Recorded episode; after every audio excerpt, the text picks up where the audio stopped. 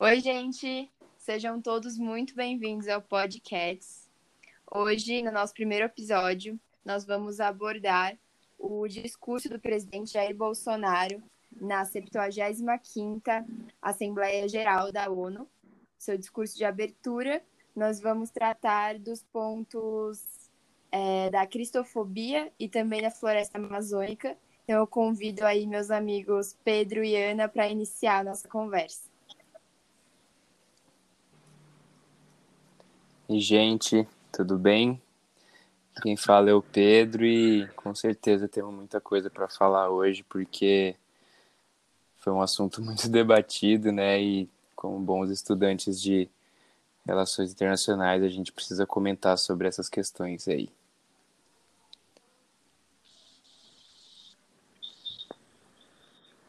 Oi, gente, eu sou a Ana, é, também estudante de Relações Internacionais e fazendo principalmente a matéria de PEB, acho que a gente tem muita coisa mesmo para falar. Tô animada. Bora, gente.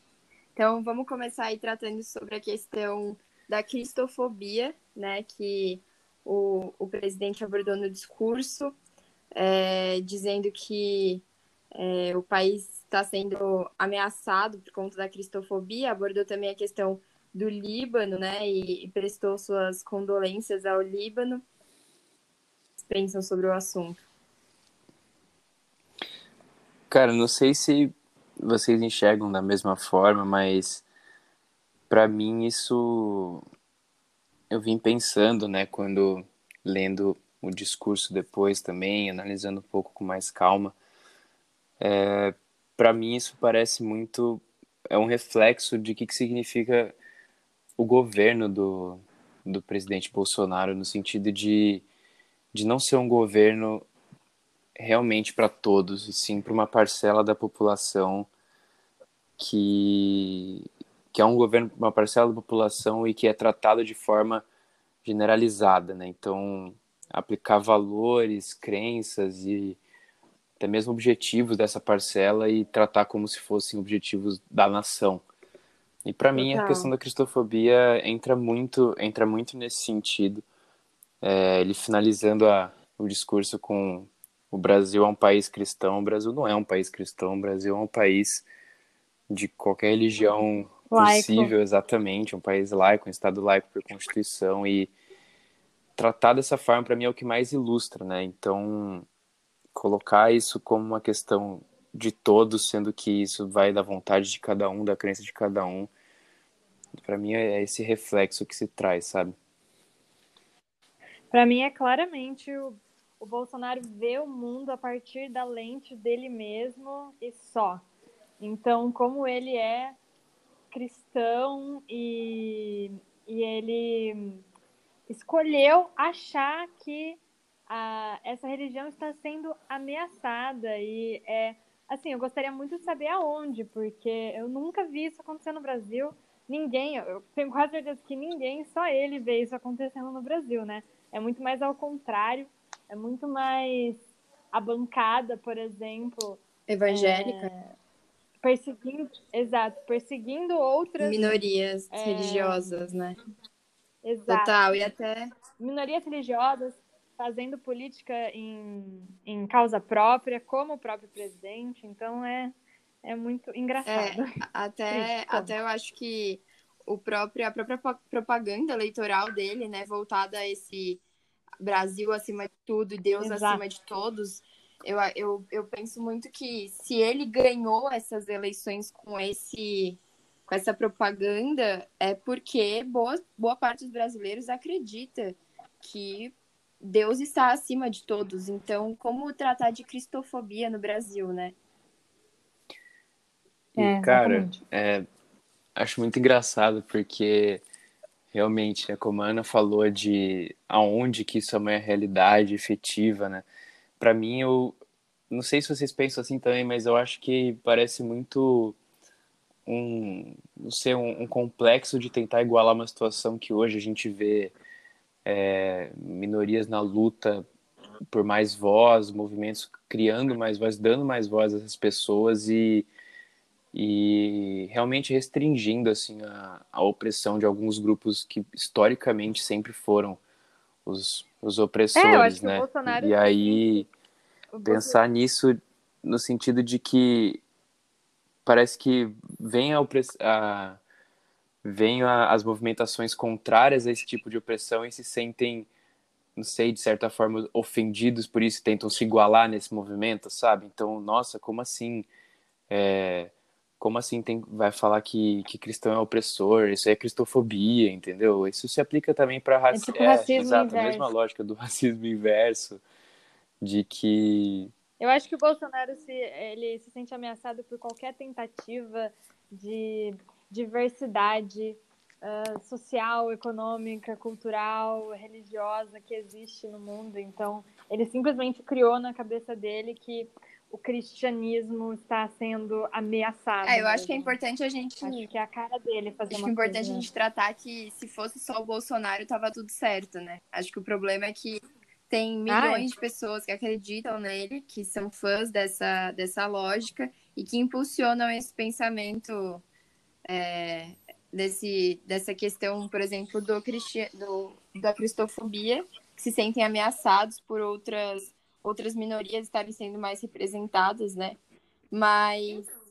Então, até agora eu só tinha visto, por exemplo, o branco se sentindo ameaçado pelo, é, pela, pelo movimento negro e os homens pelo feminismo. Aí, para mim, foi algo muito surpreendente essa questão do cristianismo. Eu achei que a humanidade não conseguisse ser mais engraçada e conseguiu. É, realmente bem, bem bizarro, bem fora da curva. Mas sobre agora o nosso outro ponto, que foi a questão abordada da, da floresta amazônica, é, que segundo o nosso presidente está sendo muito bem preservada. Né? Nós temos dados de, de, de que a floresta amazônica no mês de setembro foi, foi mais desmatada do que nos em vários outros meses, assim, foi um, um, um super. É... Desde a posse dele. Então, né? mas o mês de setembro foi, assim, um dos meses de mais desmatamento. E aí a gente vem com essa com essa discurso dele comentando que a, que a floresta amazônica é super bem é, preservada. Então, o que vocês acham disso também? O, aqui no discurso dele, ele fala: nossa floresta é úmida e não permite a propagação do fogo em seu interior. É engraçado, né? Senão. Mas ele também fala: os incêndios acontecem praticamente nos mesmos lugares no entorno leste da floresta, onde o caboclo e o índio queimam.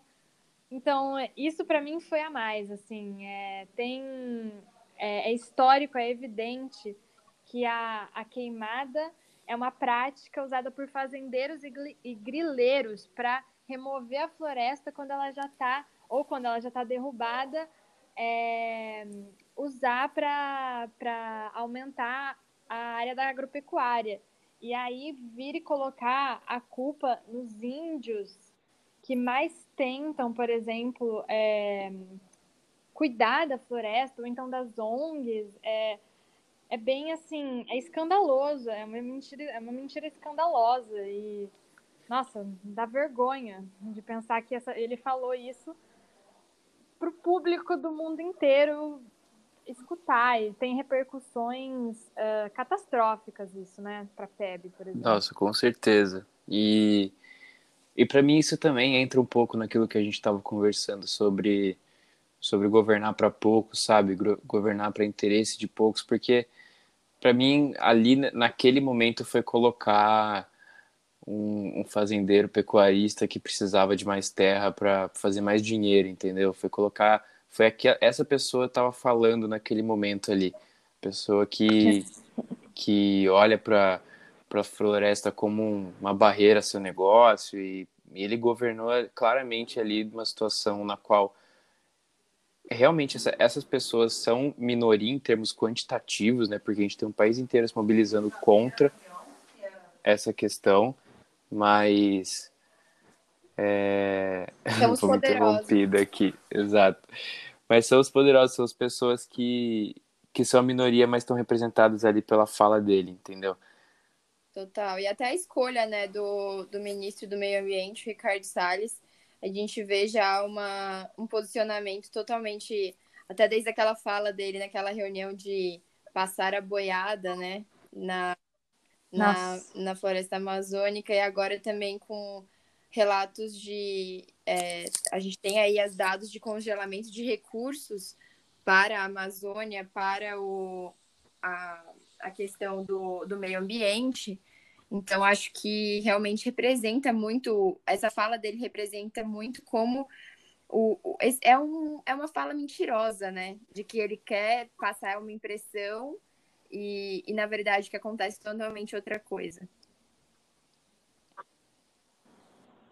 É uma pauta, né? É um projeto, é um projeto de destruição em prol da bancada ruralista e é, a gente sabe que no governo, nesse governo do Bolsonaro, a falta de fiscalização do desmatamento tá, é, se tornou uma prática muito comum. É, exatamente como você falou, tirar verbas para essa pauta e, e, e se direcionar para uma, uma política totalmente contrária a, ao que o mundo está tá promovendo. Né? Então, um presidente do Brasil, o Brasil, que é referência na, na questão ambiental por causa da floresta amazônia, o, da, da, floresta amazônica, por, o presidente do Brasil tem uma pauta totalmente contrária a isso, é, é inacreditável, é, não faz sentido nenhum.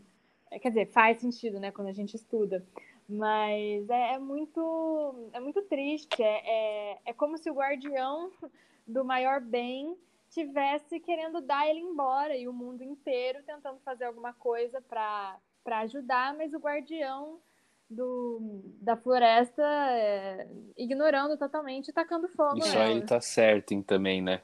Ele tá certo e o mundo tá errado.